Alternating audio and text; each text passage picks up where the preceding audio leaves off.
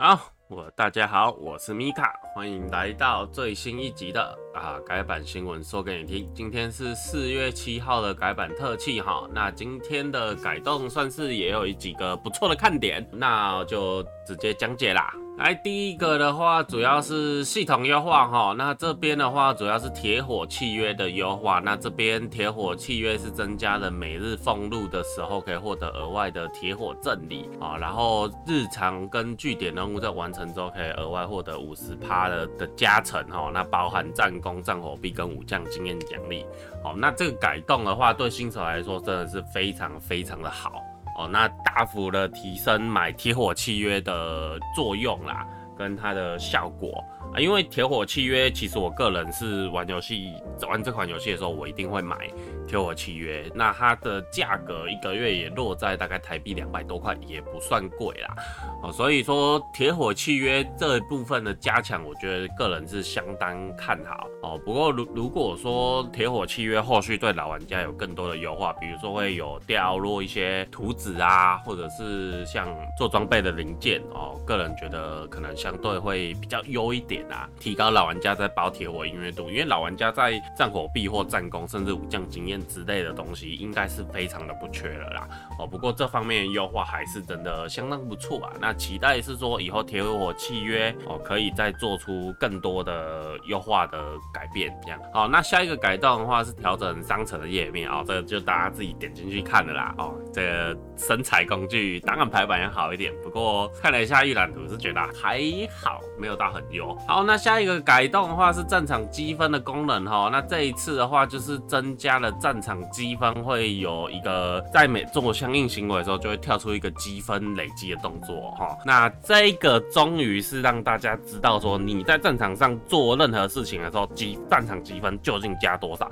哦。这个其实原本根本是战役的七大不可思议之一哈，根本没有人知道你做了什么事情加了几分哦。你好像踩了很多点，好像断了很多点什么的，然后就。正常积分，嗯，刚才晒的。好，那这个新的功能，你在站点的时候，你的右边哦，同时就会显示你现在这个动作到底加几分。你在断点的时候也是哦，还有像是补血啊，或者是做伤害啊，辅助类的动作，这一次也都可以看到相对应的正常积分到底给了多少哦。该出现的功能，因为现在主流的游戏几乎都有做这件事情，玩家可以直觉性的去感受到自己的战场贡献到底哎。做这个动作说到底加了多少，而且很直觉知道哦，做这件事情有在加分，我觉得这对玩家非常重要啦。那这个功能其实我跟官方建议的，没想到意见有被采纳，不错不错不错。好，那这一次他有说明，就是架器械、拆器械、对器械哦，使用器械造成伤害、承受伤害、供治疗哦，还有获取站点分跟打断站点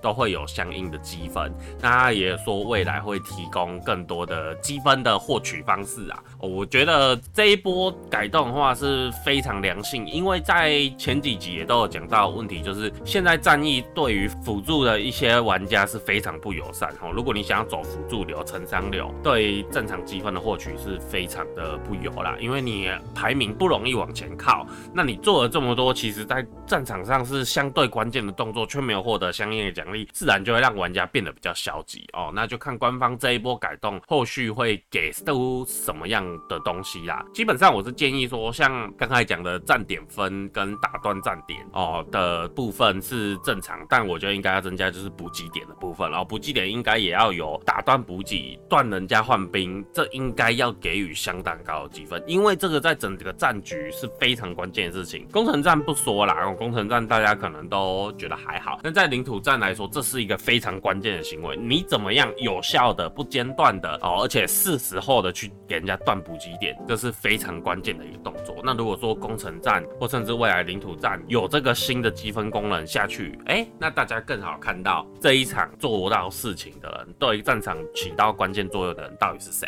我觉得这个算是可以期待啦。下一个的话是地图更改哈，那就是英雄之城终于修好了。哦，那个挖一个洞填一个洞当新地图英雄之城终于又变回原本的样子了。哎，英雄之城以新手城来说，感觉它应该要有更多的机能性啊。哦，甚至说可以扩大英雄之城周围的保护区，让新手有一个更好的体验。甚至我建议说，可能英雄之城附近的几个城、几个村划为新手保护区，然后让 NPC 跟新手去打领土战哦。比如说开场就让新手强迫加入正国位，可能到三十等。我举个例子啊，哈，然后这三十人之间，新手可以去练习怎么打领土战，我觉得这是一个不错的选择啊。毕竟现在战役新增了英雄之城这个新手城，新手相对集中，那你要做一些统一的新手教学的话。我觉得是相对好的，因为领土战这个机制其实对新手来说是很陌生的东西，没有人教，你一定是加入联盟、加入工会，人家才会教你怎么做。而且每个家族的联盟做的方式都不太一样啦，所以说我觉得官方在这个基础上可以再做一些更好的变更。我个人是相对期待，那也会去建议官方啊，希望就会有一些像一点操作。好，那最后一个，哎、不是最后一个，那下一个的话是大世界优化哦。那这一个新的改动的话，就是新的机制，就是领土战期间，如果你去宣战已经被开战线，就是有人在里面打架的点，但是没有人宣战的据点的话，你就可以直接成为那个战线的指挥官。好，但是如果说你宣战了之后，战线失败，或者是被其他家族占领，那你的家族名望就会扣到损失。哦，那这一个动作的改动，我觉得是相对也算不错哦，可以很有效的去提升家族在中途想要做宣战的一个动作，因为有的时候你在领土战的变化，你不得不临时去变更你的所谓的战略目标啦。哦，那所以这个动作可以让家族的联盟或那个干部可以更更有效、更积极的去掌握战线的及时性。好，我现在要打，我及时宣，我及时就可以成为指挥官，直接进。那对整个领土战来说是算是一个好的改动，大家更有机会去做正式的碰撞，有指挥官的正式的碰撞。好，不过官方在指挥官这个机制，我认为真的还要再加强。那前几个赛季一直在靠北的点，就是那个指挥官视角的问题啊，或者是给的资讯量的问题啊，那这些问题到现在其实都没有做改变哦。我是很希望说可以让指挥官有更好的视角操控，同时让指挥官更好的掌握。多资讯，因为现在如果大家有在打领土战，有当过指挥官，可能才会知道哈，就是你当指挥官的时候，按 tab 的画面，跟你在打攻城战 tab 的画面是一模一样，就是 copy paste 啦，复制贴上啦，很明显的感觉到官方是想要省事。那可以的话，当然是希望说官方在做这件事情上可以提供更多的资讯，让指挥官看哦，到底这些在场内的成员有多少兵还活着。比如说我大概三个子兵嘛，那我可能一队死掉，就让他按掉。哦，那然后他正在带哪队出战，就让他有一个框框。哦，那备战剩多少，就是没有出场的兵到底剩几只？哦，滑鼠可以移上去看这样子。理论上，这种有指挥官系统的游戏，应该要让指挥官有更多的资讯和更多的操作权限。哦，比如说我可能进攻指令啊，哦，按下去之后，我可能可以在哪边部署什么进攻的集结点，然后可以一直被看到。哦，这样子的一些指令，这应该是要有的。但战役在指指挥官这一块一直做的非常薄弱，就没有让指挥官有相应的权限的和操作资讯啊。我就觉得这一方面战役是真的很需要加强，甚至说我攻城战也可以多一个指挥官模式，透过可能几十个指令，就算我不用开麦，也可以让我大家知道说，哎、我这里现在要干嘛。其实像这种指挥官的操作的模式，我觉得战役可以去参考，像之前有一款是《机动战士钢弹 Online》哦，那它是起初的时候它就主打五十一对。五十一嘛，那那个一就是指指挥官，那那个游戏在指挥官的系统上相对没有说多成熟，但比起战役真的成熟非常多。哦，我就觉得这一方面真的战役要做更多的更改。好，那下一个是 bug 的优化跟修复。那这一次的话，在兵团其实就是修一些节点的问题啊，哦，然后还有就是他技能可能会有描述错误的问题啦。那这边都没有什么比较重要的改动，就不特别提了。好，那在 bug 修复武将的部分哦。关刀的话是有一个就是银龙狂舞的符文哦，在网络不稳定的情况下会有被打断的问题。哇，这个这 bug 很妙啦哦，网络不稳定的状况下才会被触发的 bug。那战役的伺服器其实或多或少一直都会有一些问题啦，那这大家都知道的事情。那这种修复当然就是好的倾向哦。然后在系统修复的话，基本上是没也没有什么太重大的问题。那主要是在强调大世界场景在匹配状态下的一些 bug，好，比如说像大世界场景下你在匹配的时候，你是无法解除扎影的，因为现在我们上现在新的功能就是我们可以在大世界移动的时候进行匹配啦。哦，所以说这方面的 bug 在这一次是做了比较多的修正。哦，那这边大概是这样。好，那 bug 修复也没有什么比较重点的东西啦。好，好，那接下来一样是这一次改版又做了大量的平衡改动。哦，那主要是武将跟兵团又做了很多系数的微调。哦，那武将的部分这边就我们就一一介绍。那主要哦，第一个是刀盾。那刀盾在三合段的改动上的话是去降降低了第一段跟第二段的伤害，那提高第三段的一些他数的伤害啊，那当然击伤有做了大概几三百到四百的下修，不过在趴数的提高上，伤害应该是跟原本没有太大的差别。但最近的这些改动哦，在系数上改动其实意义都不算大啦哦。像三合段这招我吐槽过很多次，它就是技能组太烂，没有人要用。你这一季出了个符文免控符文，硬要搭它，然后一直在修三合段的系数，但我。只能说三合段就是招式就是烂，它不是系数的问题哦，除非你改到一下就可以秒了的，哦，不然讲真的，三合段会用的人还是很少，大家宁愿千金坠破阵配合冲锋之类的效果都比较好哦，它是实用性的问题，不是系数的问题。官方还是没有搞清楚这个点。好好，那下一个是长枪哈，长枪的寒龙追命去做了一个系数的修正哈，把它的整体的系数从六十一趴修到五十五趴哈，那切割伤害基础做了大概一百八的提升哦，那。这个伤害的平衡，这一次伤害平衡其实几乎都是在做这种下修系数增加基础伤害，或上修系数减少基础伤害的动作。它是似乎是想让伤害的状态显得更加平衡一点啦。那下一个的话是长弓哦，长弓在破日剑上的话，系数几乎做了很大程度的下修哦。那长弓说真的，在现在环境下已经很少看到了。啊，几乎已经是被砍成不成人样了。那当然说，如果说战场上遇到一支长弓在点你的兵，点你的远程，或者是在远处干你，你都会觉得非常的不舒服啦。但是说长弓现在这样子的改动环境，还有它的技能模组。是非常不利于现在环境的生存哦。比起短工这种有着高机动性，然后低耐力消耗的职业来说，是相对弱势很多的。其实官方在很多职业上不应该做出这种细微的分别哦，他应该去做一些更多的新鲜尝试，像长工、短工、战矛、长枪这种同质性很高的职业，理论上其实不应该出现哦，因为你把职业切的这么细，你在平衡数平衡上就很难去掌握它的。Mega 就是很难去掌握那个细节的感觉啦，哦，因为现在环境就是你看长枪跟战矛哦，长枪相对就优势一点，当然战矛还是有在玩，因为毕竟它也算是近战很强烈职业。那但是说长枪的出现，技能组的关系导致整个职业过强哦，你怎么削它都削不落，而战矛在长枪的环境下就会显得相对弱势，因为毕竟长枪有在马上有加速有落马，那在地面上有很好的逃跑技，还有很好的。入场技，那相对战矛来说，真的就强很多，尤其他们是那种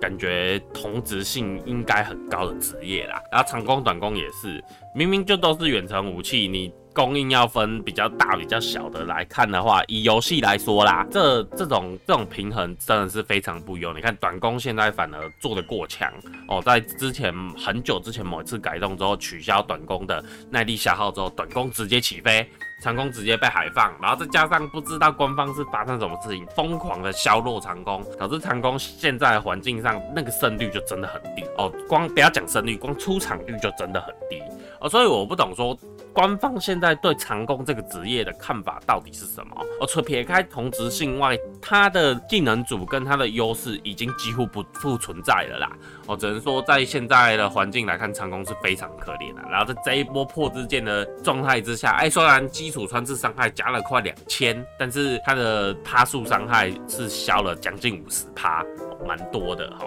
好，那下一个的话是双刀，双刀这边就是分别提高了蝶舞飞星跟那个鸢飞哦，它的一个流血伤害。那看来官方是想让流血伤害有着更短、更高的爆发输出啦。那基本上就是把流血伤害从两秒的四百改到两秒六百。好，然后并且持续时间缩短，总伤害量不变，但是把流血的输出缩得更短一点。那当然，这些这对残血的，就是双刀在收割残血武将的话是非常更有利的。当然，对其他职业来看的话，也会有一些，有时候会有些好处，因为毕竟流血时间更短，你就更有更，你就可以更快去做补血动作，加重新加入战场啦。好，那这边的话，双刀在蝶舞跟飞行的话，它的降速效果是从二十趴提高到五十趴。那当然。它的持续时间从八秒下降到三秒，感觉是想让双刀的这一个整套能力去做一个更短的爆发。哦。那这边的改动是这样，那短弓这边的话是提高了蜂咬剑的伤害哦。那从基础伤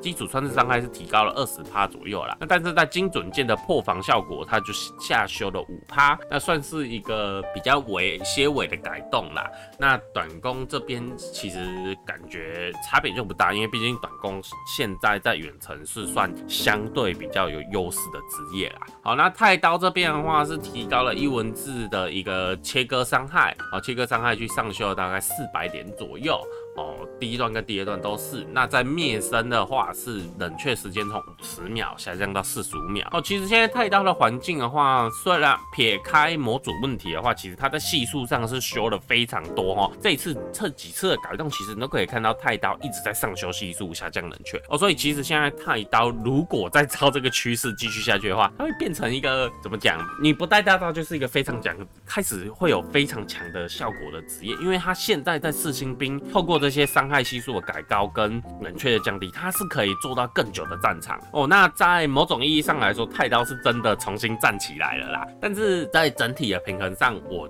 个人是偏比较不乐见这个状况的发生啦。因为你一直做系数的修改，我改枪为动，会让后面的整个生态环境往上提升，就是伤害膨胀啊。简单来说，就是伤害膨胀哦。你以后你的兵可能会有更高的血量，其他武将会有更高的伤害哦。这对整体来说。不是一个健康的状况，那只能说看四月太刀的一个算是大改哦，大概会是怎么样？因为官方预告说四月或左右会有一个太刀的大改，那只能说看这一次的大改能不能让太刀有更好的效果出现。不过我个人是觉得他的太刀可能还是会采取像是系数的大条啦，或给他更多的附加效果，应该不会去改。动作模组。啊，不过不改动作模组，我只能说问题还是存在，除非他把它改得很 OP 啊。哦，比如说以后太刀大绝蹲下去会有霸体。之类的改动，我觉得其实官方的改动逻辑可想而知，很容易想到啦。所以之后如果说大招按下去会有霸体之类，然后减伤几趴这样，哎、欸，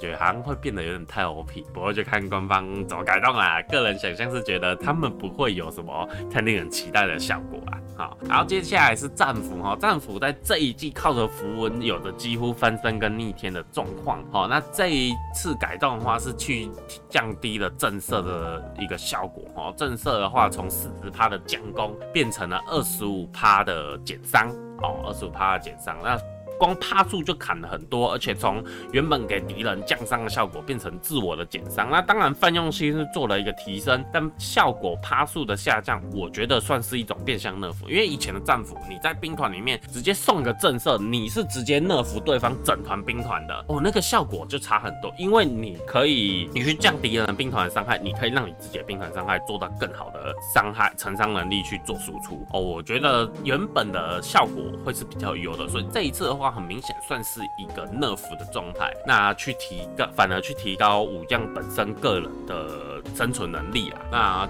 至于实际效果怎么样，还是要看就是改动之后感觉怎么样。那在勾半的话是降低移动速度的话，是从四十趴提升到七十五趴，那持续秒数从八秒变成三秒哦。这边的改动跟双刀一样，它就是希望把你的效果集中的更短更快一点，有一个短时间内的爆发，而不是说那种烦人的操作，因为以其实不管是被勾半打到，还是被双刀那些缓速技能打到，以前八秒是真的太久了。你已经脱离战场了，你还在缓速。即使，而且大部分敌人不太会去做追击的动作哦，那这种效果是非常烦人的。那在这一次改动的话，个人是觉得不错哦，去把缓速提高，然后秒数降低，那可以让战场的发生缩短在更短的时间内。就在 FPS 来说，就是从把 TTK 缩短啊，哦，把你武将的平均斩杀时间去做一个缩短，因为你的爆发跟效果都集中在更短的秒数。那好，那下一个战斧的话是很少哦，冷却从二十四下调到二十二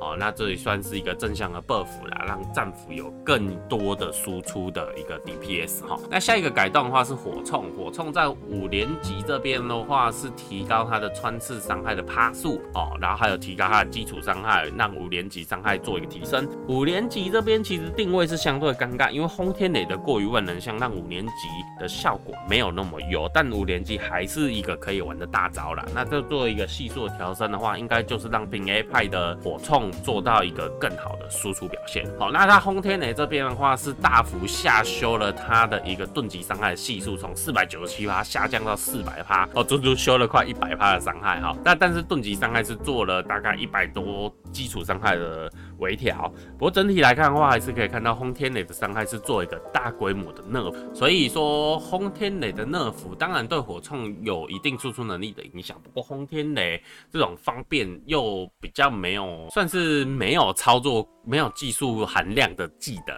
做的这种 nerf，我觉得也算合情合理啊。对，那火镍自从之前第一次热射流的，因为符文加成热射流爆发以来，其实是做了相当多的 nerf 改动。那个人到现在是觉得火冲现在是相对比较平衡的职业了啦，哦，不会像以前一样那么恶心。对，那在现在的火冲平衡来看，我个人是觉得还算合理，因为毕竟你在场上还是可以看到蛮多的火冲在互动，因为它是相对比较零风险的职业来看的话，给它过高的系数是真的不太有，但是现在的系数来看，哎、欸。它的效果哦不会太强，那它又有同时继续保有它比较零风险的职业特性的话，我觉得是真的平衡蛮多，而且讲实在就是还有人玩的话，你的平衡就是不差啦。好，那下一个剑盾的改动的话是把盾级的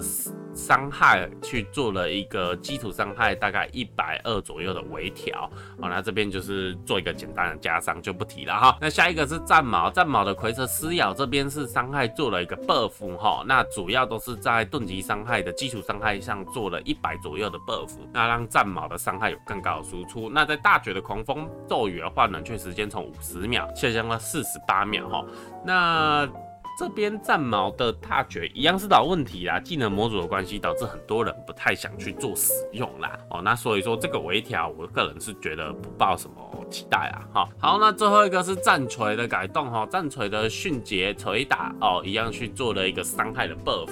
那感觉官方在这几次的改动的话，都很想要去提升这个所谓的大绝哦，另外一招冷门大绝的一个改动哦。那从这次的改动就可以看到。哦，大部分去做另外一个大招的系数去做了一个全面的调升。那官方当然是很明显的希望各位玩家去使用更多的大绝搭配，但官方其实根本没有想到说大人家不用的大绝基本上都是模组问题啦。哦，你那一招就是那么难用，就是那么烂，你那个招式就是效果就很差，对不对？刀盾可以千金坠，谁要用另外一个那个把他在冲啥小的大绝？更何况他很多的没有人用大招，主要的问题点是。在于连段数过长，发正常发挥不利，或者是发招需要更多的时间，没有及时性。因为大家都在比瞬间输出、比及时性、比正常实用性的状况下，你那些需要蓄力、段数过高、没有办法打完伤害的大绝，显得就很没用。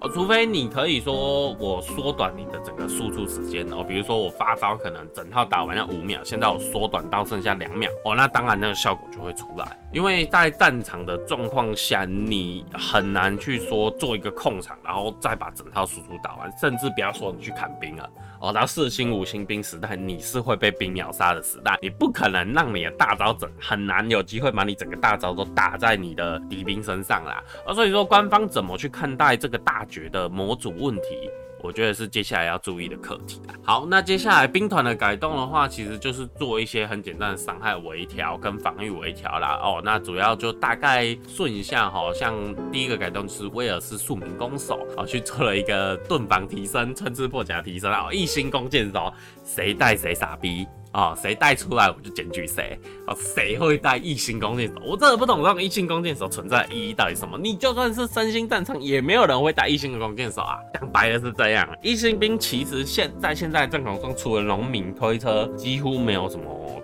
存在的意义。哦，这主要是整个环境使然呐。那如果说官方在接下来如果有打算把整个环境弄更健康一点，他应该去缩小星跟星兵团之间的差距。你不要让一星跟二星有的过大的差别，二星跟三星有个过大的差别，三星跟四星就以此类推。你兵跟兵之间有着过大的差别跟超能力状态下，那当然能用是高星兵，谁不用高星兵？是吧？你有五星，你要选四星吗？当然是先用五星啊，哦，所以甚至大家在追求统率之后，当然为了最终目标就是五五五。哦，我三对五星下去打是最舒服的，好、一样跟人家出三队，你在有统率的优势下，三对五星兵，谁要选五对三星兵？不会嘛，好、哦，对不对？那当然说五星跟四星有时候差距没那么大的时候，可能有些人会选择，哎，我带四对四星兵，然后来打三对五星兵。是可以的，但是在往下的阶层。哦，三星、二星、一星，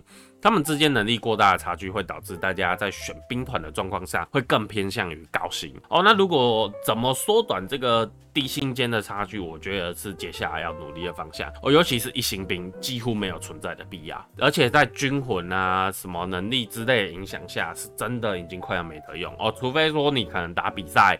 有那种没有军魂的场次，那这时候一星可能比如说滴滴长枪兵就会有意外的效果哦。那当然说这个改动要怎么去做变更，让环境更健康，就看官方怎么想啦。不过我个人是不抱期待，也觉得这。几乎没办法改善了，这算一个真的是很难的课题啦。哦，好，那接下来就是二星高密码弓去提高穿刺伤害五十五点，穿刺破解七十六点，哦，变得更痛。好，那两周标起的话是提高盾级防御，哈，原本就很软，提高一点，嗯，盾级防御微妙。好，然后三星的话是奶蛮突的话提高它的穿刺伤害跟切割伤害，势必是想要让它在三星场有更好的表现。但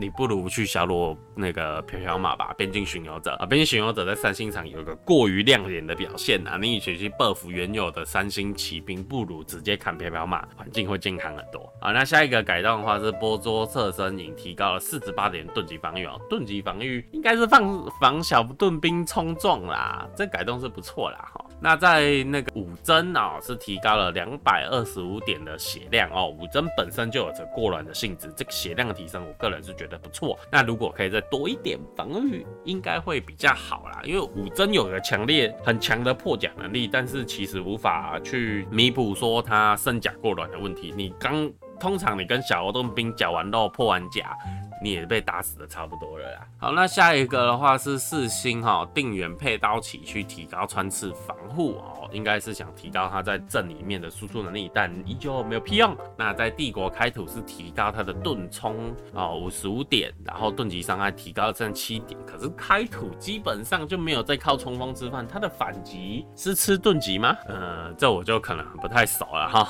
那如果知道朋友可以帮忙补充一下哈。那在开土这边提高整个盾级。你的伤害能力啦，应该也不会有太有感的效果啦，毕竟都是系数微调，不过是不错的改动。好，那在鱼鳞标旗营，这个是提高了盾级防护四四点哦，这支兵已经冷门到有些人甚至不知道这支兵的存在了哈。那就看官方下一波的改动会不会把它救起来，然后给他一个更有特色技能组，但还是比较。不希望无脑给继续给免控，然后每次重置你都会看到兵团重置完之后莫名其妙都会获得一个免控的超能力哦，真的是万金油。好啦，就看下一波这样有没有做一个变更。那下一个是穿镜中长枪提高穿刺伤害二十二点哦，镜中本身伤害就很低，提高二十二点算是不无小补。那那期待镜中之后会有一个更好的表现。然后最后下一个四星是。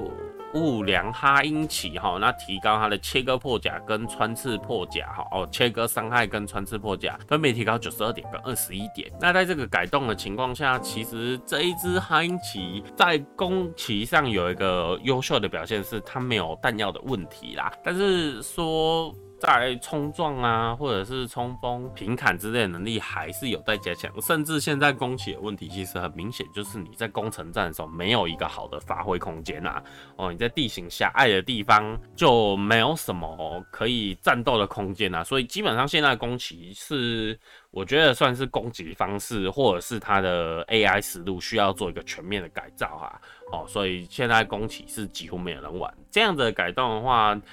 感觉有点鼓励玩家去把这一只哈英奇拿出来玩，但我觉得在环境下可能还是没那么适合。哦，不过切割伤害足足加了九十二点呐，哦，所以说他冲锋或许真的有机会变通很多，哦，可以试试看。那最后一个的话是五星的耶尼塞宫廷禁卫哈，那盾级防护是提高二十二点，嗯，跟上个上一次的改动一样哈，这一只大斧哥做了一个防御的提升，当然是好事，但好像一样没什么屁用哈，兵团出场率低的问题没有去做一个大幅度的改善啊，主要还是上次讲的特色不够。完美啦，好啦，那以上就是这一次四月七号的一个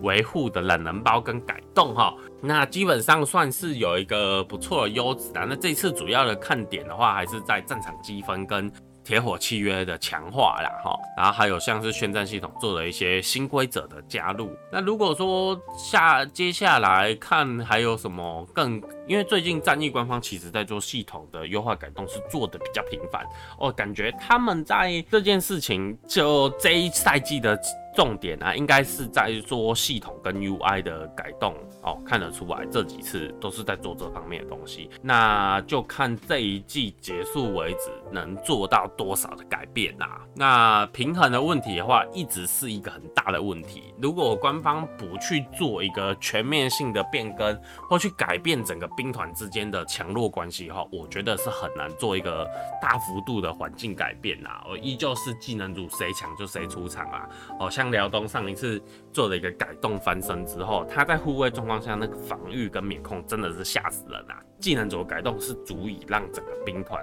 做一个翻身的动作，那但是你怎么去掌握兵团跟兵团之间的平衡？还是需要一个非常长远的努力的时间啊，那就看官方有没有这个心去做这件事。那这一季的话，感觉也有在做一些平衡改动，但是他们更着重于像是 U 刚才讲的 UI 跟系统面的部分，所以这一季我个人是觉得大家不用太期待整个兵团会有什么大幅度的平衡，那就看接下来走向怎么样。那这一次的一个改版新闻说给你听的内容大概就到这边，那我们。如果有缘的话，就下次再见啦，拜拜。